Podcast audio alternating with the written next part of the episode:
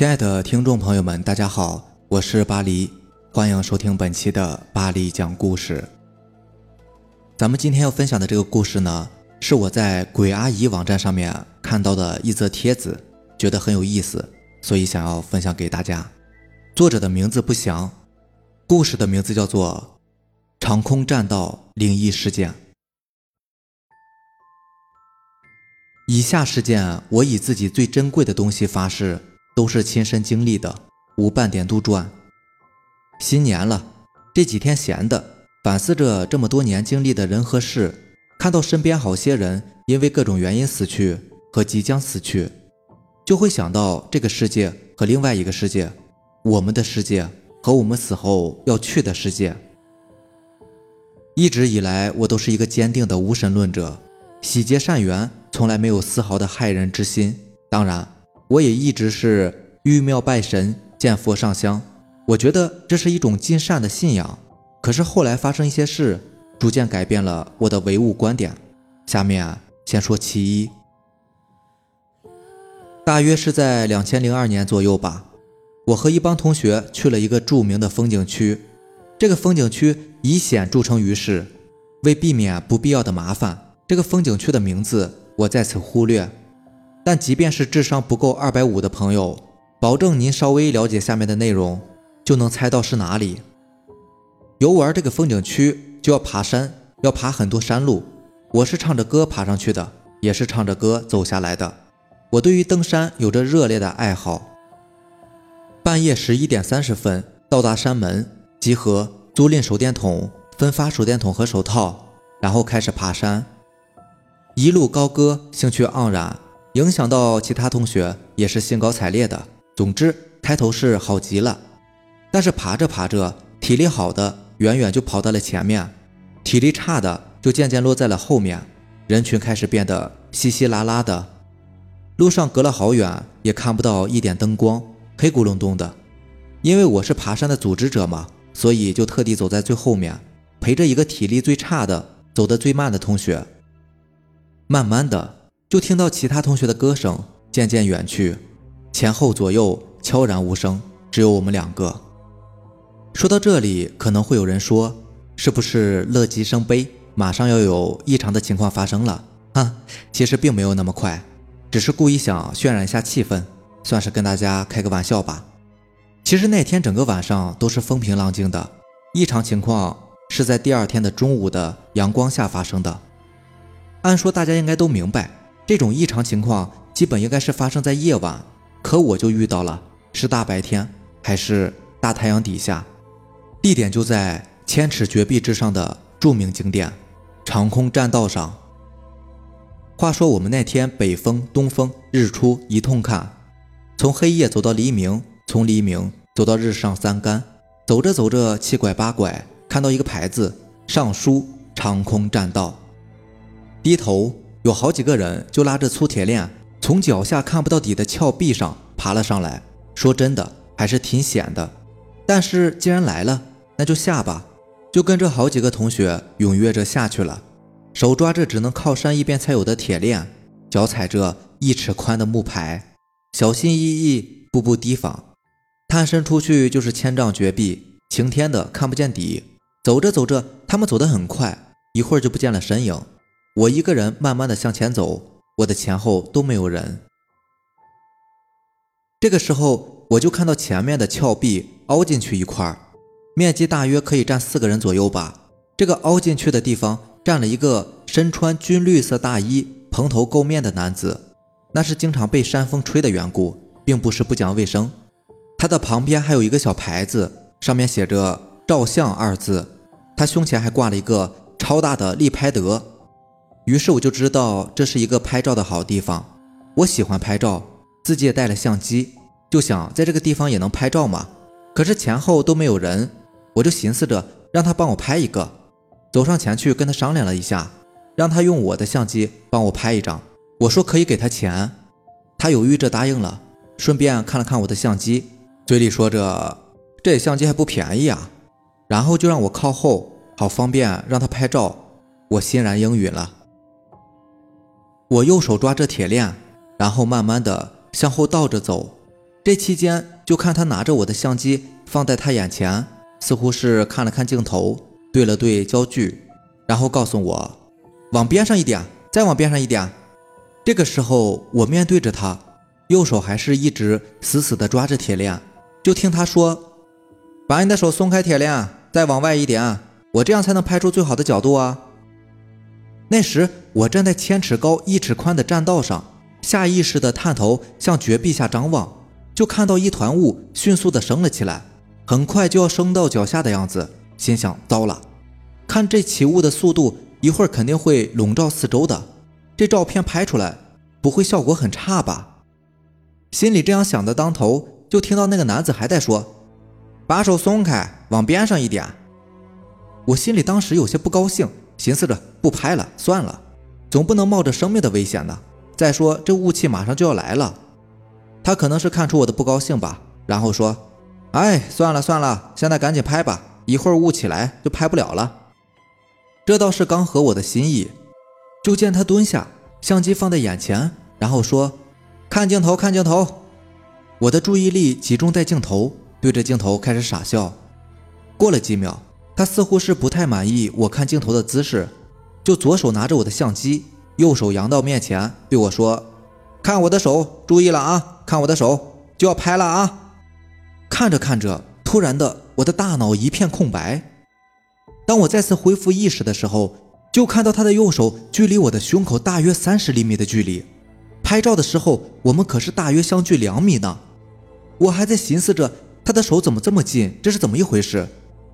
同时看到他惊慌失措地向后退着，退回那个凹处时几乎要跌倒的样子，好像要跪下，但是又要起身，边起身还边指着我的头部，很恐慌地说了一句：“你的大。”当他说完“你的大”，我开始清醒了，我下意识地用右手抓紧了铁链。这个档口，他似乎很生气，着急地说：“不拍了，不拍了。”当时我也没有多想什么，就走到凹处跟他要了相机。然后继续往前走，前面不远处就是著名的论剑台。我跟一个当地的同学说了刚才拍照的事，就见他着急的问：“那里不准拍照啊？那人呢？”我说：“就在那个地方啊，你们走在我前面，难道没有看到吗？”他没有回答，很快的跟着另外一个同学去找了，然后又很快回来了，说没有找见。我也是寻思了一下，怎么那个人走的那么快啊？这时候，迅速升起的雾气渐渐四散，又能看到阳光了。这件事当时过去了，也就过去了。只是那个景区有过几次游客失踪的报道，网络媒体有过，本地著名的纸质媒体更是长篇的报道过一次。我今年二零一二年也看到过一个女孩子在这个景区失踪，大家网络寻人的事情。我拍照的悬崖，据之前看到的报道说是有人掉下去过。再后来看到报道说，有些本地的山民就是靠着背那些掉下山的游客的尸体出山而发财的。他们懂得养一些东西。再联想到那突然快速升起的大雾，还有他那句“我现在才明白的，你的大”。好了，这个故事到这里就结束了。呃，这个故事我不知道你们有没有理解，或者说是有没有听明白。其实这个故事，呃。我自己也看了好几遍，反正我其实没有太能懂他到底在说什么啊。当当然当然，我说我说不能理解的原因是，呃，是我有很多想法，我不知道哪个是对的啊。比如我的想法就是比较腹黑的一个想法，就是说，当时给他拍照的人是不是就是当地的村民、当地的山民？他想把这个男主人公推下去。推下山崖，对吧？然后把你摔死，我再通过把你的尸体背出来，好挣这样的一个就是发死人财嘛，对吧？当然，这个想法是非常恐怖的和腹黑的啊。当然，这个只是我自己随便这么说啊。如果有 如果有生活在那个地方的，对吧？生活在当地的一些村民、一些山民，可千万不要认为我有什么对一些不好的想法。其实我这个也是随便。瞎猜的。第二个想法就是，那个给他拍照的人是不是之前掉下去摔死的人呢？就是一个鬼魂在那里拍照，然后因为他一直说你把手松开嘛，好像想要去引导他，让他掉下去一样，这样你掉下去之后，我可以投胎这样子。啊，当然这个想法就有点幼稚和简单了。我觉得第一个更更具有，就是从人性的角度上出发，我觉得第一个更吓人。我的第一个想法其实更吓人，我不知道你们怎么想，啊，反正这是我的一个理解吧。其实可能可能两个两个猜测都不对，反正就是呃，你们可以自己好好的琢磨琢磨这个事儿，其实挺有意思的。行，那让咱们再来看咱们听友给咱们分享的一个故事。咱们这位听友的名字叫做 A 凯文。跟你说一个我前不久的灵异事件吧，就是月初，我和我爸还有我哥去湖南岳阳的君山参加我姑父的葬礼。他是那种大脑充血，一下子倒地死去的。我和哥哥从厦门两个人换着开了十一个多小时的车。那天晚上十二点多到的姑姑家，去了也就随便聊了一些事情。由于开车太累了，就很早的在姑姑家休息了。奇怪的事，就出在第二天晚上。第二天，姑父的遗体拉到君山殡仪馆。由于那里的风俗，在殡仪馆有很多的专门给死人做法事的那种道士。我们这些内侄还有孝子，就跟着道士一块跪拜。到了下午，我爸还有我大伯、我叔叔就在殡仪馆附近闲逛，并且拍了一些照片，是我一个二嫂给他们拍的。拍完还发到家族微信群里面。直到晚上八点多，我们这些晚辈们又跟着道士跪拜起来。像我爸他们几个就很悠闲地坐在殡仪馆里聊天。我爸可能是太无聊了吧，就把那些照片保存到了相册里面，然后用微信里的一个小程序，好像是一个什么相册，我也没有玩过那个小程序。总之就是一个相册簿，他把那些保存的照片全都整理到了那个小程序里的相册里。相册的背景有云南的，也有北京的。我爸就把他们三兄弟的照片传到上面，然后又分享到家族群里。等到十点多钟，道士终于忙完了，我们也可以休息了。于是我就拿出手机来玩，并且看到了那个相册，我直接点了进去，结果一看，就整个人都不好了。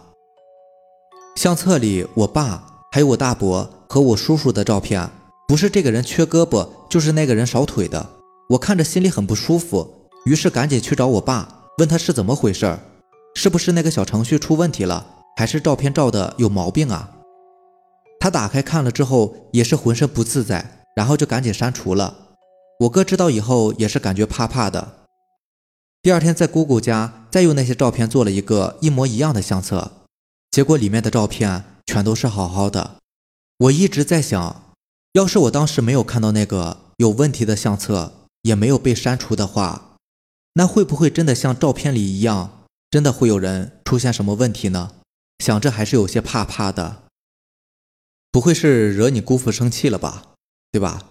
来参加我葬礼，你们这一个个的，是吧？还挺悠闲啊，还还还有功夫拍照片，对吧？吓唬吓唬你们，当然开个玩笑啊。呃，我想可能可能大概应该就是那个小程序出问题了。所以，所以也不用太担心了，反正以后没有什么事儿嘛，对吧？也没有后续，也没有再发生什么样的事情，应该是不会有什么太大问题的。好了，那咱们今天的故事就是这样了。